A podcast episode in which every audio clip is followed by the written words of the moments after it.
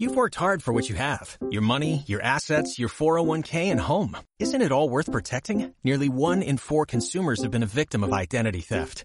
Lifelock Ultimate Plus helps protect your finances with up to $3 million in reimbursement. LifeLock alerts you to identity threats you might miss. And if your identity is stolen, your dedicated US-based restoration specialist will work to fix it. Let LifeLock help protect what you've worked so hard for. Save 25% off your first year on LifeLock Ultimate Plus at LifeLock.com slash aware. Terms apply.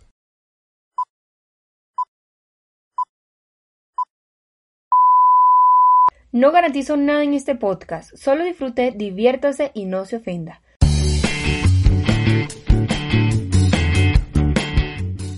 Bienvenidos a Aquí se habla de lo que sea, un podcast realizado por una persona que no tiene ni idea de lo que hace, pero lo hace, con el compromiso de educar, informar y concientizar.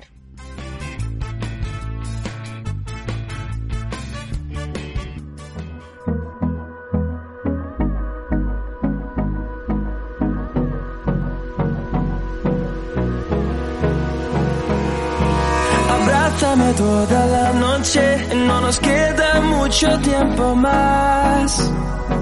No quiero perder lo que queda. Seguimos siempre la pasión y confiamos solo en el amor. podcast. Aquí se habla de lo que sea. Este es el episodio número 11 y traemos un tema muy interesante. Es inteligencia artificial. Para el invitado está Juan Diego Ardila, estudiante de Ingeniería en Sistemas de la Universidad de Cartagena. ¿Cómo estás en este día? Excelente, Franly. Muy bien, gracias a ti por invitarme, por contar con un excelente podcast y temática para todos los gustos, ¿no? No, y gracias a ti por proponer este tema que un poco difícil de digerir y entender, pero también súper necesario. Sí, muy, muy, muy difícil, la verdad, incluso para nosotros eh, en esta carrera es algo tedioso, ¿no? Tratar de estar al, al día, a la vanguardia, con todo lo que sacan, con todo lo que se mejora. Es difícil, es difícil. Sí, y que todo el tiempo y con esta era de la información están sacando información, informes, experimentos, todo. No, no me imagino cómo estarán ustedes de colapsados. Sí, totalmente. Pero bueno, aquí se, como dice, aquí se habla de lo que sea y, y manos a la obra. Manos a la hora. Bueno, por favor síganos en nuestras redes sociales. A mí en Instagram como Franly López, Twitter Franly Ramona, WordPress como franlyramonalopez.com y también recuerde que el podcast tiene su Instagram que se llama Aquí se habla de lo que sea. Entonces, se sube eh, la promoción del podcast y además de eso se sube una información adicional para que ustedes disfruten y gocen de todos los temas del podcast. ¿Cuáles son tus redes sociales? Yo de momento Instagram no poseo demasiado, pero si quieren darle apoyo, sigan el podcast. Muy interesante en todo momento. Bueno, vamos a comenzar. Entonces aquí tres, esperamos un ratico porque aquí se pone música. y ahora sí. 3, 2, 1. Y bueno, para comenzar a hablar un poquito más de este tema, vamos a definir qué es la inteligencia artificial y según lo encontrado en internet, la inteligencia artificial es la simulación de inteligencia humana por parte de las máquinas. Es la disciplina que trata de crear sistemas capaces de aprender, razonar como un ser humano y que están ap- aprendan de experiencias, averigüen cómo resolver problemas ante unas condiciones dadas, contrasten información y lleven a cabo tareas lógicas. Entonces, ello es un sistema, eh, posee un hardware y actúa físicamente como tal en un campo perteneciente a la robótica y se aleja del concepto de inteligencia artificial. Entonces, según tú, ¿cuál es la definición de inteligencia artificial? Bien, de manera concreta y corta, la inteligencia artificial, a mi parecer, es aquella en la que de diferentes procesos o maneras se logra que una máquina o un software eh, logre crear un raciocinio o logre tener un raciocinio, una conciencia en su mayor escala, eso sería una inteligencia artificial. Pero apegándonos más a la actualidad, podría ser incluso aquel software o aquella maquinaria o robótica que logre aprender, que logre mejorar y que logre eh, tener un raciocinio para la resolución de problemas. Esa sería, a mi parecer, la definición de inteligencia artificial. Realmente cuando propusiste el tema, automáticamente se comienza con la investigación y como ya te comentaba antes, este es un tema un poco difícil de digerir, es un tema que se necesita leer y analizar, leer y analizar porque no es fácil. O sea, no es fácil porque uno, bueno, por lo menos en mi caso que vengo de la rama de las ciencias sociales, intentar entender tu rama es un poco difícil, pero no es imposible. No, no, para nada imposible, un poquito de, de cuidado, de, de estudio, de dedicación, de disciplina y adelante, mirar adelante siempre.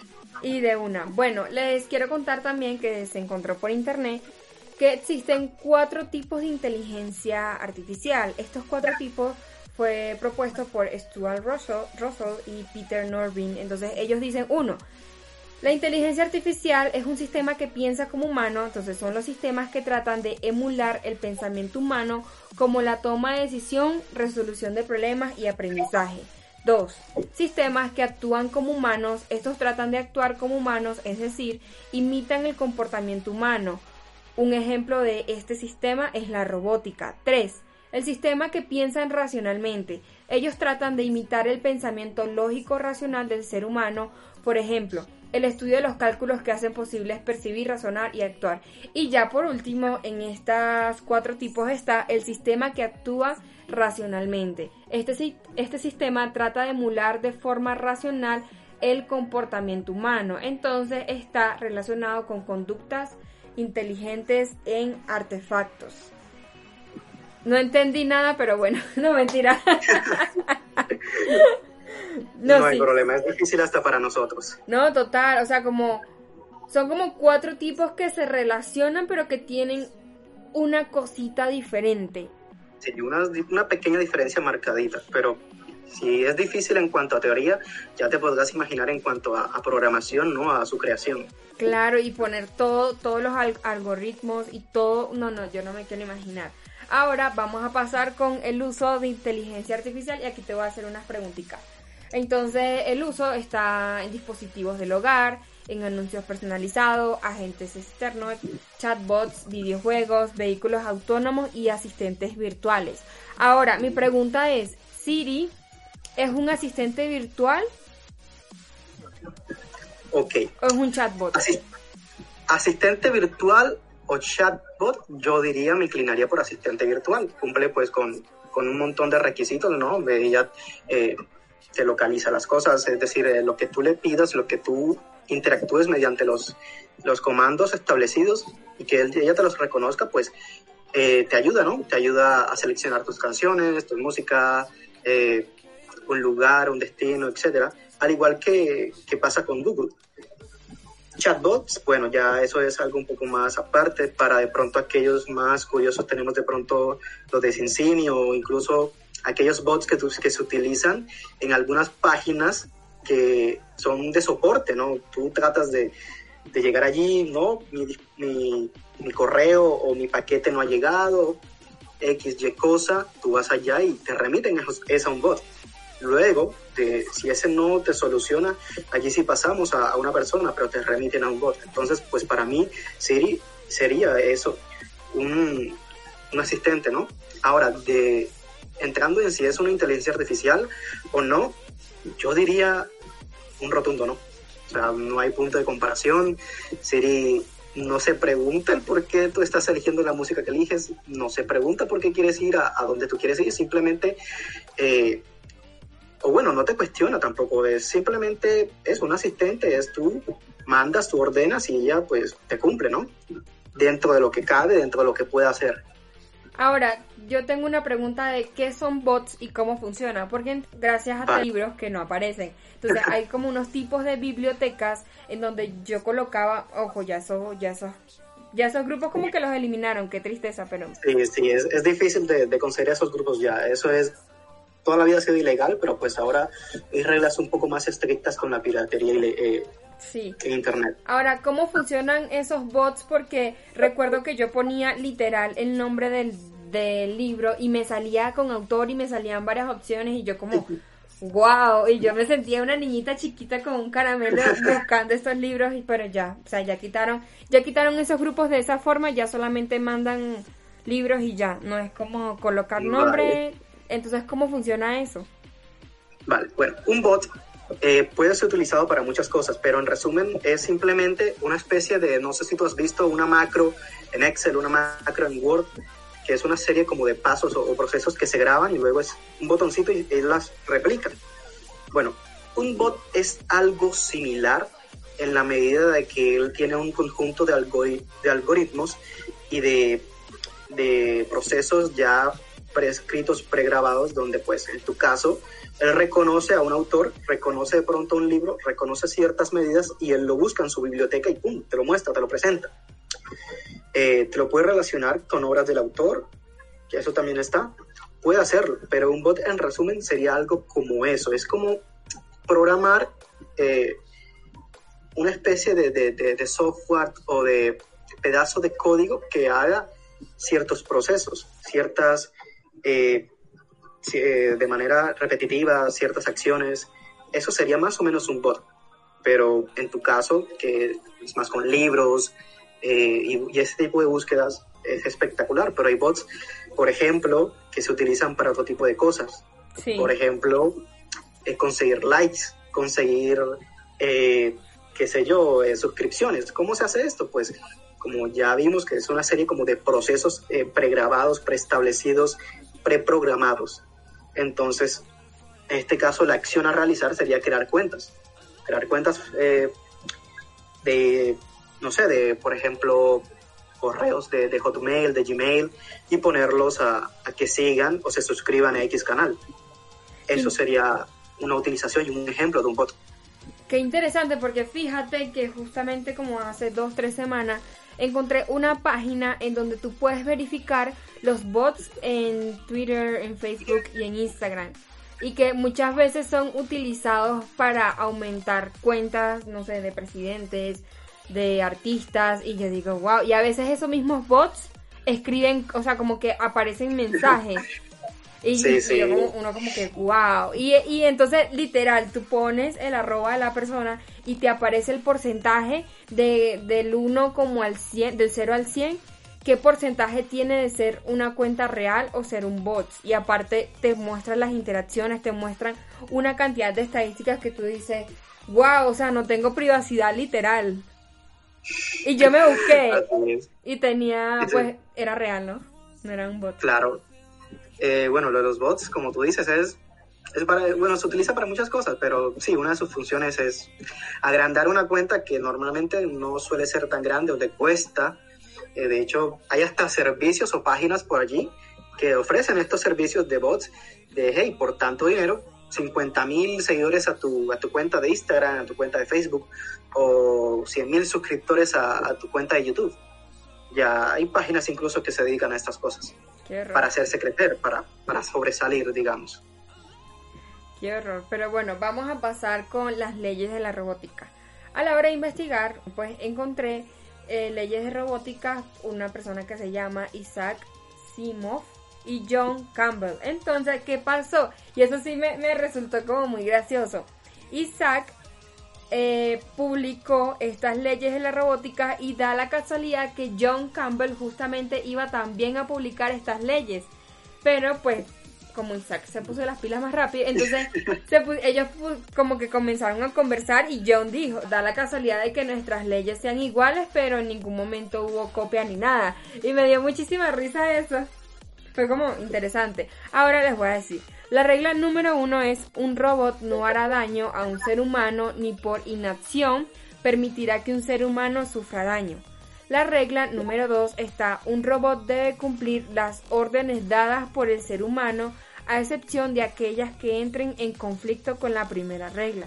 Y la tercera dice, un robot debe proteger su propia existencia en la medida que esta protección no entre en conflicto con la primera o con la segunda. Entonces, cuando una persona va a crear eh, inteligencia artificial, debe aplicar estas tres reglas, por lo general son reglas generales y de ahí derivan otras. Debe aplicar esto para que no exista ningún error, no exista alguna problemática. Bueno, siempre va a existir problemática, ¿no? Pero que, que atente contra la humanidad. Exactamente. No, pues tú píntate que de la noche a la mañana ya hayan robots que, no sé, para sicariato. O para atentados, no sé, es una vaina de locos, es, es algo bastante de película incluso, diría yo. Pero sí, estas tres leyes están precisamente para evitar todo este tipo de situaciones, para evitar que, que se nos salga de las manos y aún así incluso yo diría que se nos puede salir de las manos. Aún así, es un tema eh, bastante peliagudo, bastante difícil de, tratar, porque igual ya ahora que estamos en una época donde hay bastantes, eh, por decirlo así, delicaditos, bastantes personas muy a flor de piel y otras incluso con, bueno, pensamientos un poco extremistas, llegado a un punto, ese robot, ¿qué? O sea, también lo consideraríamos un esclavo o cómo? Porque, bueno, las tres leyes están allí, nosotros pues las hicimos, eh, se colocaron, pero no me extrañaría que de la noche a la mañana, aún sin estos robots, tener un gran eh, raciocinio, eh, llegase alguien luchando por los derechos de los robots. No me extrañaría que pasase, aun cuando, no sé, es un código, es un algoritmo, es un software que sí está aprendiendo, pero tareas específicas. Todavía no llegamos a ese punto en donde piensan, razonan, pero es algo de, loco y las tres leyes justamente nos cuidan, nos protegen de todo este, de todo este tipo de situaciones que Hollywood ya nos ha planteado y nos ha mostrado y que de verdad me parecen a veces un tanto irreal, un tanto difícil de creer, pero eh, ya se han hecho experimentos y pues casos se han visto, aunque esto no es para que se nos pongan paranoicos, sino que las tres leyes están por algo, eh, nos sirven como base y la idea es seguirlas. Y cuando estábamos hablando de, de estas tres leyes, yo me puse a pensar, bueno, es verdad, todavía no llegamos a ese, a ese proceso, a ese momento, pero por lo menos ya se utilizan drones, drones para matar personas. El comenzando de enero ya pasó. Y no sé, tirar cierta cantidad de bombas también se ha utilizado para enviar medicamentos. Pero yo, entonces la pregunta es, si ya se utilizan drones, para asesinar personas, ¿qué garantiza que los robots no serán utilizados? Eso ahorita me puso... Bueno, no hay forma de garantizarlo, sinceramente, porque, o sea, el hombre crea la herramienta, el hombre crea eh, las cosas, no los objetos, pero yo te digo que un hacha, súper fácil, una excelente herramienta para cortar madera, para hacer muebles, para hacer camas, etcétera pero una hacha también puede llegar a matar a una persona. Total. Simplemente es el uso que se le dé, ¿no? Y obviamente, con este mundo tan, bueno, retorcido y cruel, no me extrañaría que esas tres leyes en algún momento no se, no se cumplan no o no se rompan más bien. Es decir, que venga alguien que también sea bueno en esto, una X o Y organización, empresa incluso, y que pues por debajo de la mesa haga este tipo de, de, robots, ¿no? Haciéndolo pasar por drones, porque pues una cosa, digamos, sería un dron que tiene ciertos, eh, ciertas eh, cosas establecidas, pero puede, y es a veces controlado por una persona, a un robot con ya... Eh, con algoritmo Sí, exactamente. Con algo ya dentro allí que le permite pensar. Entonces, ahí hay mucha diferencia. Eh, si bien vamos hacia allá, es un tema que, bueno, no sé, muchos, esto divide, sinceramente esto divide, muchos dicen que sí, que nos van a terminar matando, otros que no, que no se nos va a salir de las manos. Yo, bueno, la verdad no sé, uno no es aquí adivino para prever todas las posibles situaciones y variables, y ya lo decías tú en tu antiguo post, eh, podcast, perdóname, de, de la teoría del caos, ¿no? A saber tú qué variables nos van a llevar a un resultado o al otro.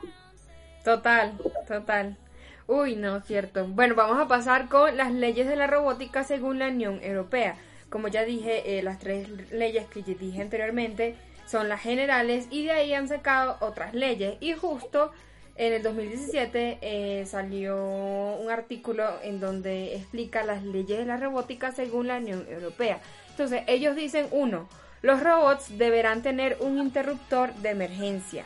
Dos, los robots no podrán hacer daño a los seres humanos. Tres, no podrán generarse relaciones emocionales con los robots. Uy, aquí viene algo importante. Fuerte, bueno, bueno, eso es fuerte. Eh, ahorita vamos a hablar de eso. Cuatro, los que sean más grandes deberán tener un seguro obligatorio. 5. Derechos y obligaciones para los robots. 6. Tendrán la obligación de pagar impuestos. Boom. ¿Cómo? Para que usted vea, amigo. Concuerdo con las primeras dos. Las cuatro me dejaron impactada porque no llegué a pensar que un robot ya se le aplicara, ya, se le ya, ya estuviéramos pensando en derechos y obligaciones para los robots, así como lo hay para los humanos. Y también la obligación de pagar impuestos. bueno, eh, fíjate, justamente yo la verdad, de mi parte yo desconocía eso, que la Unión Europea había sacado eso. Muchas gracias por, por el dato. Y como te venía comentando antes, ¿no? O sea, no me eh, bueno, yo no me iba a sorprender si de la noche a la mañana o si en algún momento eh, algún grupo de personas luchasen por los derechos de, los robots. Y bueno, ya aquí la Unión Europea me está diciendo en la cara de que van a tener derechos. Así que, wow, es sorprendente eso. Pero yo me imagino, y por lógica, va a ser ya una, por robots y por maquinaria, o sea, por aquellos robots a los que se refieren, me imagino aquellos que ya tengan conciencia y de que piensan y razonen. Me imagino, pues, será eso.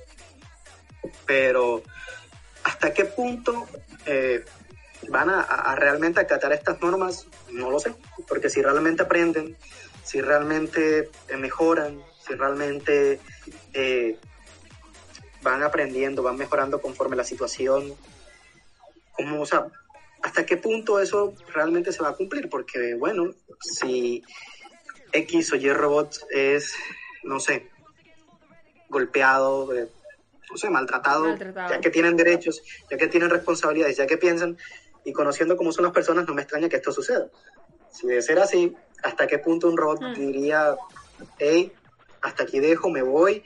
O lo golpea al humano, esto atenta contra su ley, pero también se está defendiendo, no sé, esto es mucho, mucho, mucho que digerir, mucho que manejar, eh, y eso de las relaciones, si tienen derechos, eh, si tienen eh, pues responsabilidades, entonces, ¿por qué no el derecho también de tener de pronto, no sé, relaciones emocionales, por así decirlo, con una persona? No lo sé, eso yo lo pongo ahí en la mesa. ¿Hasta qué punto esto puede ser viable? Si ya estamos viendo un montón de variantes sexuales sin, sin, de género incluso, sin entrar de pronto en tanta polémica, que nos dice que no va a haber también una variante hacia los robots. Me parece súper extraño esto porque, de hecho, sí, ya utiliza muñecas, en un documental vi que utiliza muñecas y realmente es como una casa con muñecas. Y entonces van las personas, pues, como un burdel de muñecas. De muñecas. Yo digo, ¿va a existir burdeles de robots? O sea, tú podrás tener una relación emocional con un robot bueno, eh, una relación sexual probablemente, probablemente no, seguramente que sí. Emocional, esto es otro tema y es hasta qué punto un robot puede generar emociones, eh, puede de pronto sentir y de, y de, sentir y de estar consciente, dónde quedarían de pronto todos eh, estos entes religiosos, cómo evolucionaría el mundo, hacia, hacia qué miraría, porque bueno, o sea, ¿qué es el alma entonces? O sea, ¿qué, si ese robot pues piensa, siente, ¿qué nos depara entonces? La verdad es que es, es muy, muy, muy complicado ya pensar, sinceramente, si, si el robot va a, a generar algún tipo de, de bueno, digamos, de IA, inteligencia artificial, va a, a, generar algún tipo de afecto. Y de ser este afecto, ¿hasta qué punto va a llegar? Porque pues genial que el robot te tenga un afecto pues de amigos, ¿no? Espectacular, diría yo. Pues no lo sé, no me parecería interesante cuanto menos. Pero de ahí a algo más, no lo sé, la verdad no lo sé. Ahora, te hago una pregunta.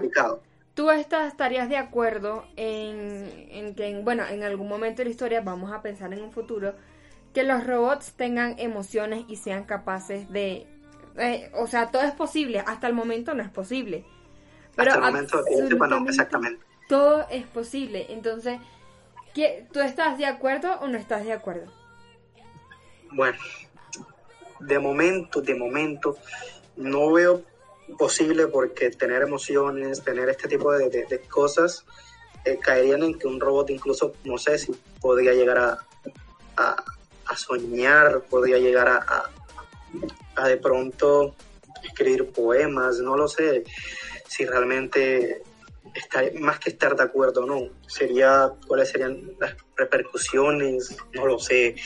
Yo de momento te diré que mientras esto no se nos salga de control, mientras esto no atente con las leyes, pues bueno, supongo que, que sí, ¿no? O sea, si llegan a desarrollarlos, si no es algo, pues de pronto como implantado, a ver, a, probar qué pasa, que seguramente así pasará, así será, pero si es algo que pues se va desarrollando y que la máquina, pues la inteligencia va adquiriendo, yo me imagino que pues bueno, o sea, estar o no de acuerdo no sería el problema, sino que hacia allá iría la máquina y para frenarla, eh, difícil, ¿no? O sea, es un proceso ya entonces de ella, como sería de pronto algo evolutivo, no lo sé, sería algo más de, desarrollo de la máquina, de la inteligencia artificial, y más que estar o no de acuerdo sería, pues, si se frena o no, si se detiene o no. Yo pienso que, que no se podría frenar y que, bueno, te diría eso, ¿no? Que, que si se, si se llega a ese punto, bueno, que tengan emociones, yo creo que, que sí, o sea, no estaría de pronto descabellado ya, dadas las circunstancias. Ahora acabo de pensar en un caso hipotético. Imagínate que, y no, qué, qué terrible, ¿no? Pero bueno, imagínate que eh, pues ya se le pueden implementar emociones a las máquinas. Pero entonces siempre hay un loquito, siempre hay una persona mala, siempre. Y comience a torturar esta máquina si esta máquina genera emociones, tanto positivas como negativas, porque es mentira que, o sea, que va a tener una parcialidad, de una u otra manera me imagino que se buscará una ah, parcialidad de emociones. Apenas tú le metes emociones, ya eso deja de ser imparcial. Mm. Bueno, imagínate que le hagan, no sé, que lo torturen. Ya de una u otra manera, ese robot lo que va a ganar es un odio. Bueno, no, bueno, no se sabe, ¿no? No se sabe, pero no está de más que sí, puede que gane un odio tal como tú dices, porque es humano, ¿no? Y si la inteligencia artificial lo que busca es emular la inteligencia humana, lo más probable es que sí, agarre un odio. Ahora. De ser, ajá, dime. No, dime. Bueno, de ser ese caso, volvemos a lo mismo, hasta qué punto esa máquina estará consciente de sus leyes que fueron impuestas por sus hacedores, hasta qué punto esa máquina eh, eso emocional sobrepasará a lo racional, ¿no? A la inteligencia. Porque si bien le dicen no vas a, lastimar a un ser humano, pero este tipo lo está torturando y él tiene que prevalecer también, porque pues es su integridad, hasta qué punto esto va a colapsar, no va a entrar en conflicto y va a atacar o va incluso a matar incluso a ese torturador. Entonces también tendremos que aplicarle eh, pues la legalidad, eh, el derecho va a tener que también evolucionar entonces, un montón de cosas. ¿Y qué? Entonces la psicología también, psicología pues para máquinas, no lo sé, eso da para mucho. Da para mucho. Ahora vamos a pasar con los mitos y realidades. Vale. ¿Cuál mito quieres desmentir? Primero que todo, mm, bueno, aquí hay un mito muy interesante que hasta el momento a mí me parece un mito, porque no lo hemos vivido, no creo que lo vivamos, pero aún así lo pongo en la bandeja sobre la, la, mesa, ¿no? El hecho de, de, que las máquinas, porque muchos piensan que cuando ves inteligencia artificial, bueno, tienes a Hollywood con Terminator, a Hollywood con eh, Los Vengadores y, y, la era de Ultron, tienes eh, muchos otros ejemplos eh, que de pronto ahora no se me vienen a la, a la mente, en donde la máquina al final termina rebelándose contra el ser humano termina incluso masacrándolo, una guerra, ¿no? Entonces, ese sería un gran mito a derribar. O sea, fuera de, ya saliéndonos de si la máquina o no tendría sentimientos, y apuntando a que emula la racionalidad de las personas, eh, una inteligencia artificial no va jamás a poder hacer, bueno, por lo menos dentro de lo que se tiene ahora mismo, ¿no? No va a poder hacer algo que no esté fuera de su, digamos, de su, propósito, de su programación, de su propósito. ¿En qué sentido? Esto no afecta en nada, bueno, no sé sinceramente hasta qué punto afectará su libre albedrío, pero no debería, entre comillas, afectar eh, sus decisiones. Es decir, ella hará lo que quiera hacer dentro de, de su objetivo. Porque, a ver, si tú, pues, así como tú le enseñas a un niño a escribir, a, leer y a hablar, tú a una IA le puedes enseñar de pronto a, a realizar un proceso, eh, de pronto a, a, realizar acciones dentro de la empresa, de pronto a nivel productivo, no lo sé, podrías. Y eso va a ser. Y cada vez va a aprender más, cada vez va a mejorar y en eso se va a dedicar. Ya. Entonces, sí, quizás una que otra cosa adicional les haga, pero fuera de eso, de momento, fuera de eso, de, ese proceso que tú le estás enseñando, fuera de ese proceso encaminado que tú le acabas de, de colocar, ella no va a hacer nada más. Te pongo el ejemplo más cercano, sería el algoritmo de YouTube. Él, mediante a saber qué valores, porque como te digo, eso es algo que simplemente ese algoritmo maneja a través de redes neuronales, él empieza a evaluarte, ¿no? Tanto como lo que tú veas, como lo que no veas, ya le estás enseñando. Si él te recomienda varios videos, si tú cliqueas en uno o varios de esos videos, le enseñas, tanto como si no cliqueas en ninguno. Si lo dejas a la mitad, si no lo dejas a la mitad, todo eso es información en la cual él va aprendiendo. Entonces, eh, pero fíjate que tú al algoritmo de YouTube no le puedes decir, oye, calculame aquí, pues, no sé, una bolsa de la bolsa de valores. No sé, dime tú a ver cuándo es el mejor momento para invertir. No te lo va a decir. No puede porque tú le has enseñado a reconocer qué videos a ti te gustan. Eso es lo que tú le enseñaste y eso es lo que él cada día está aprendiendo a hacer de mejor manera.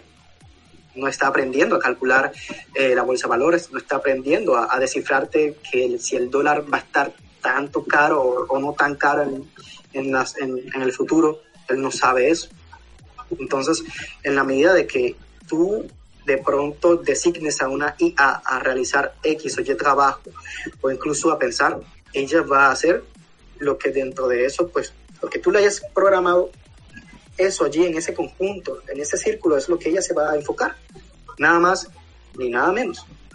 Ok, aquí viene otro mito y que, lo que me ayudes a, a derribarlo. Si la IA va a desplazar a los hombres. Uf, espectacular ese mito, me encanta que lo hayas puesto sobre la mesa y un rotundo no, no, eso no hay que pensarlo. Ya pasó eh, con la, con, digamos, con la revolución industrial, ¿no? Las máquinas hicieron un, entre comillas, mejor trabajo que el hombre, mm. eh, más eficiente. Hablamos de eficiencia, más eficiente, eh, menor tiempo, todo eso. Bien, entonces, obviamente es un rotundo no a mi parecer, a mi punto de vista, porque el hombre no puede ser reemplazado de esa manera. Es decir, siempre van a haber eh, trabajos, siempre van a haber, siempre va a haber algo en lo cual nosotros tengamos que, poner de nuestra parte, tengamos que hacer, porque pues el hombre es para eso, para, o sea, por lo menos el hombre civilizado, ¿no? La construcción de la civilización no, no es de la noche a la mañana, eso no es, no es gratuito. Ahora, de pronto, ¿qué podría pasar? Lo que a mí me parece que podría pasar, eh, incluso pueden buscar, es algo llamado la cuarta revolución industrial, eso fue un debate que se planteó ya hace algo de tiempo, es que los trabajos van a tener que evolucionar.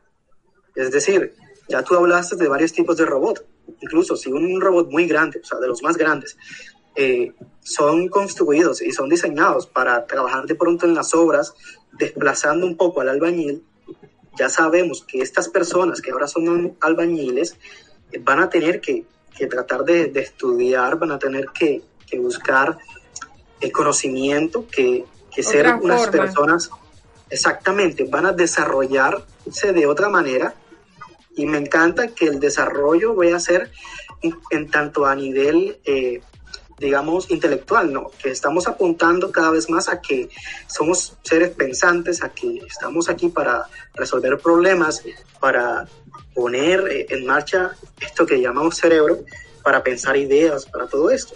Y también me gustaría pensar incluso que temas como el deporte, como el arte, puede que incluso obtengan un mayor, eh, un mayor, digamos, auge, una mayor importancia.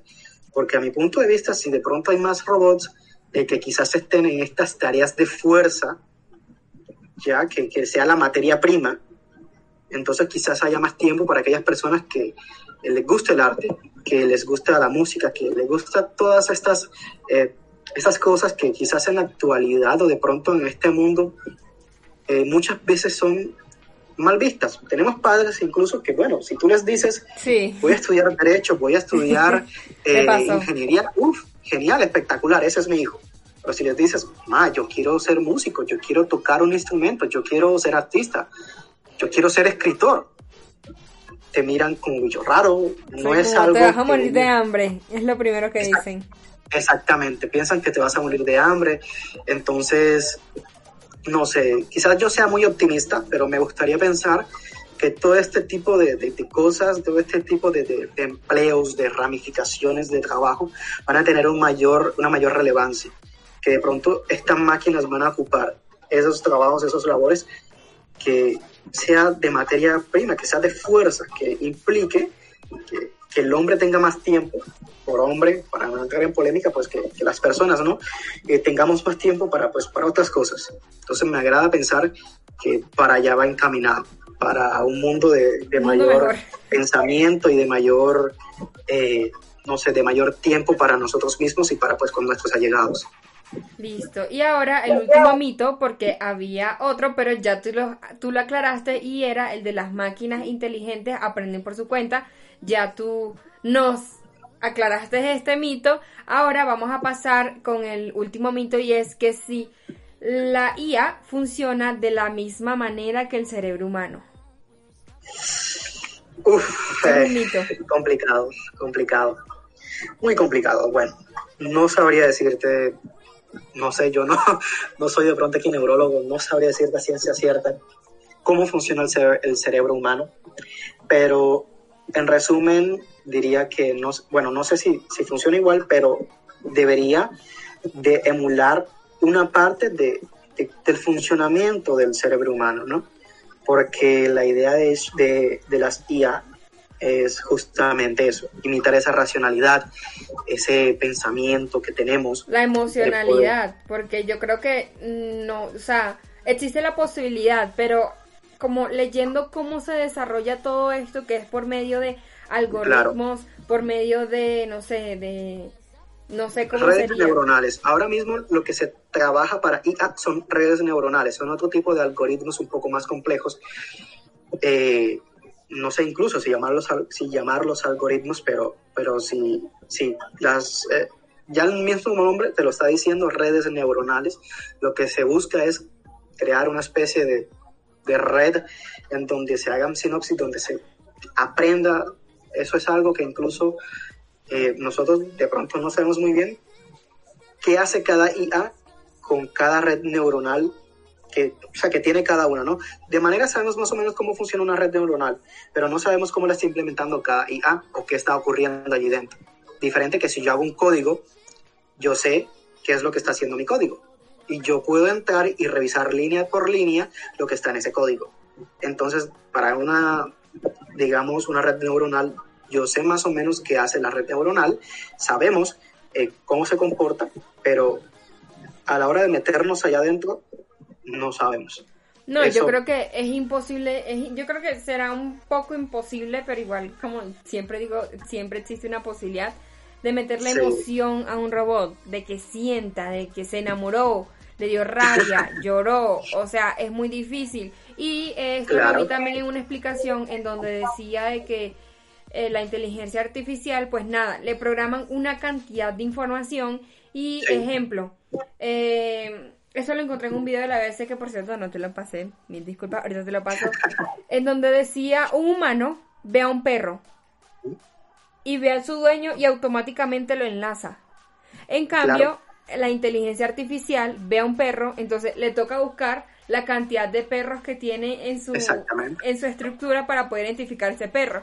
Ahora, relacionar al dueño, ahora tiene que relacionar un montón de cosas, un montón de información para poder determinar pues que ese perro es eh, pues tiene su dueño. En cambio, uno el humano, uno ve ya, bueno, este es ya listo, en segundos. En cambio, para la, la, inteligencia artificial sí es un poco más difícil. Entonces, yo derribo este mito de que no, o sea, hasta el momento la inteligencia artificial no puede funcionar de la misma manera que un cerebro humano. Ahora, si en el futuro mezclan las dos, uy. a saber qué nos espera, ¿no? Y tú lo acabas de decir. Todo esto lo que hemos venido hablando es eso, una inteligencia artificial para un trabajo en específico, uf, espectacular. O sea, puede desarrollarse muy bien, pero en la medida que tú le pongas más funciones y quieras que esta haga más trabajo del que ya le estás poniendo, o sea, que sea muy variado, muy versátil, no lo vas a conseguir. Porque tú mismo lo acabas de decir, puede identificarte qué es un perro. Si tú le pones una imagen de un perro, te, dice, hey, eso es un perro. Si le pones la imagen de un gato, no te va a decir que eso es un gato.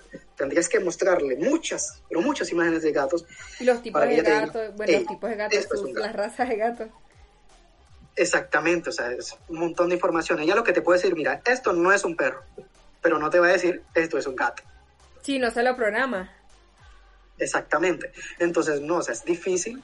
Eh, en la medida en la que ella piensa, razona y saca la conclusión de que lo que tú le estás mostrando es o no es un perro, sí que funciona o que por lo menos emula de pronto el pensamiento, la racionalidad humana. Pero en la medida en que tú le pones más cosas, allí sí que no. Pese a que incluso nos han dicho que, bueno, eh, la máquina hace cálculos a microsegundos más que el cerebro humano y pues todo lo que tú quieras.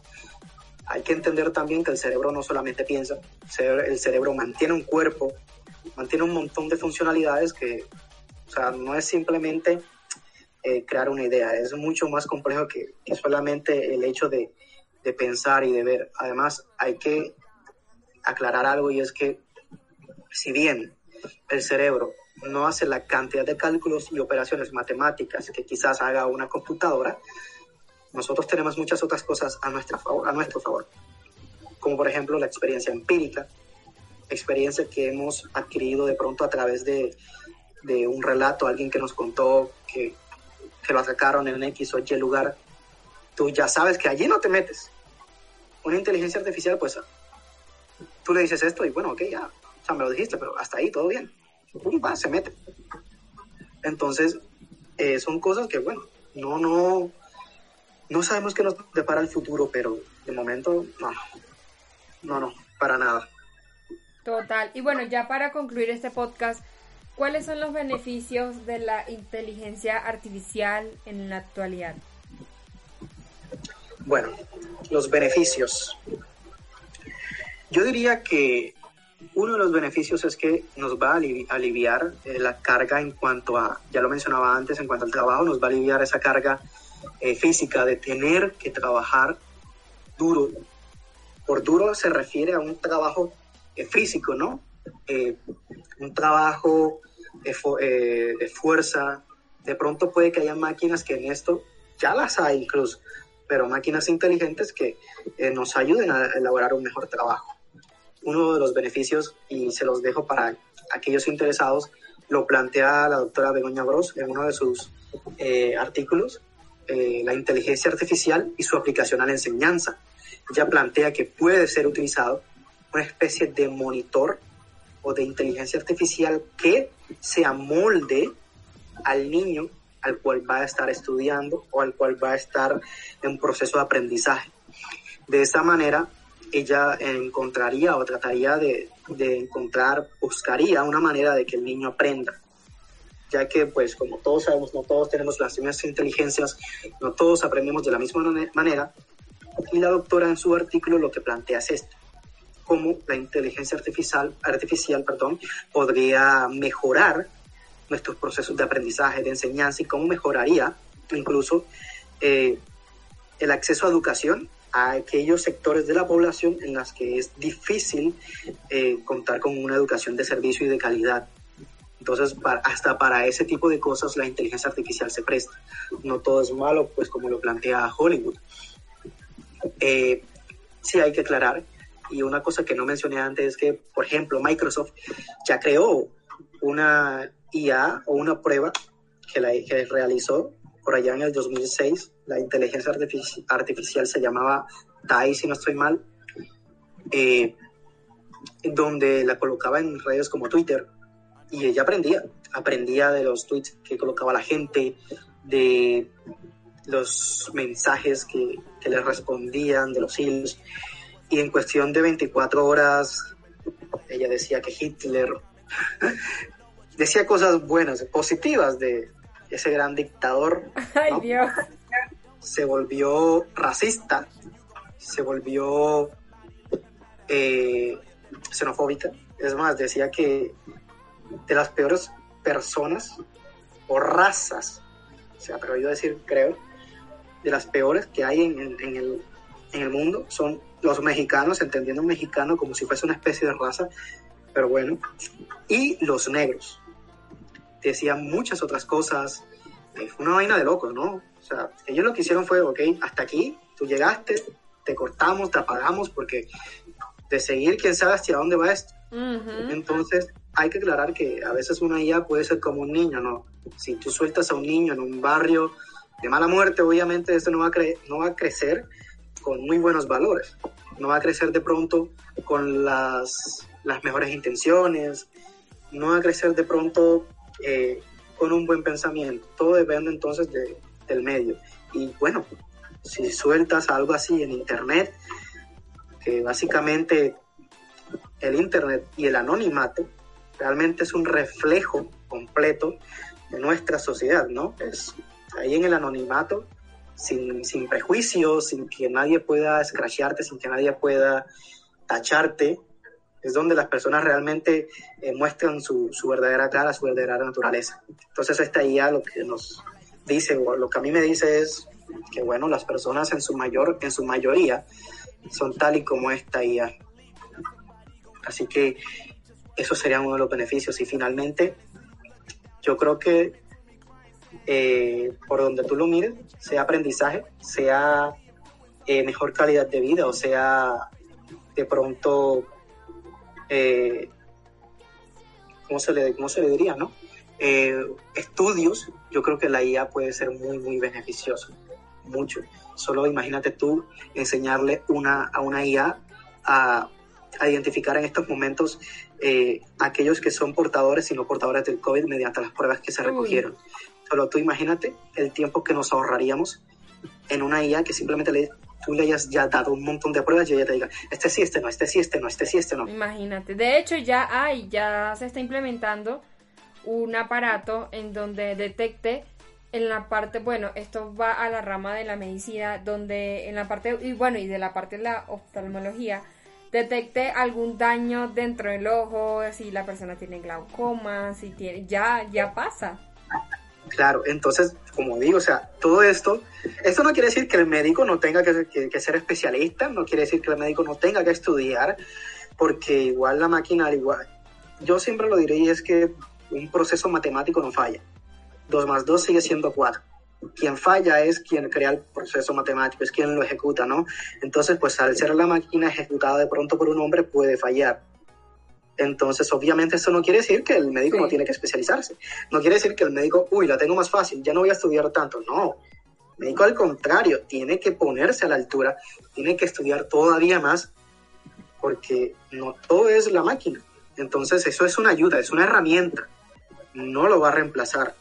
Entonces, como tú dices, e incluso ya hay máquinas que recrean, aunque esto no es inteligencia artificial, pero recrean tejido eh, vivo. Entonces, eh, las aplicaciones son muchas. Sobre todo a mí me encantan las aplicaciones que va por la mano del estudio, por la mano que, de nuestra calidad de vida, que va en mejor. Eh, por todo este tipo de cosas, a mí me gusta ser optimista y pues pensar que, que bueno, son muchos los, beneficios, ¿no? Y pues las contras ya las hemos mencionado un poco. Exactamente. Pueden ser, como siempre, utilizadas para el mal. El hombre siempre va a buscar la manera, pues, de, de hacer el mal, ¿no? Pero no nos dejemos de pronto guiar por eso y hay que ser un poquito optimistas. Realmente, para lograr hacer cosas y hacer cambios, es necesario un poquito, un poquito de optimismo. Uy, bueno, yo te doy muchísimas gracias por el tema, muchísimas gracias por el podcast, de verdad que muy interesante y es un tema que, que ya veremos en un futuro en qué va a llegar o hasta no lo veremos, vamos a ver. Yo creo que quizás sí, quizás sí lo, que lo veamos, la, la, la información y, y todo este tipo de la tecnología avanza de una manera muy rápida, de manera exponencial, así que tengamos fe en que sí veremos cómo cambian las cosas. Y no, gracias a ti pues por invitarme y por, por bueno, aclarar estas dudas a la audiencia, ¿no? Para todos, les recomiendo el podcast, suscríbanse, sigan a Frandy en sus redes sociales y, y bueno, escuchen lo que aquí se habla de lo que sea y muy interesante todo. Listo, muchísimas gracias. Por favor, los comentarios siempre se, siempre sean abiertos a comentar qué tal les pareció este podcast. Por favor, escuchen los podcasts pasados y los podcasts que vienen. Así que muchísimas gracias a todos los que se quedaron hasta el último momento. Hasta luego.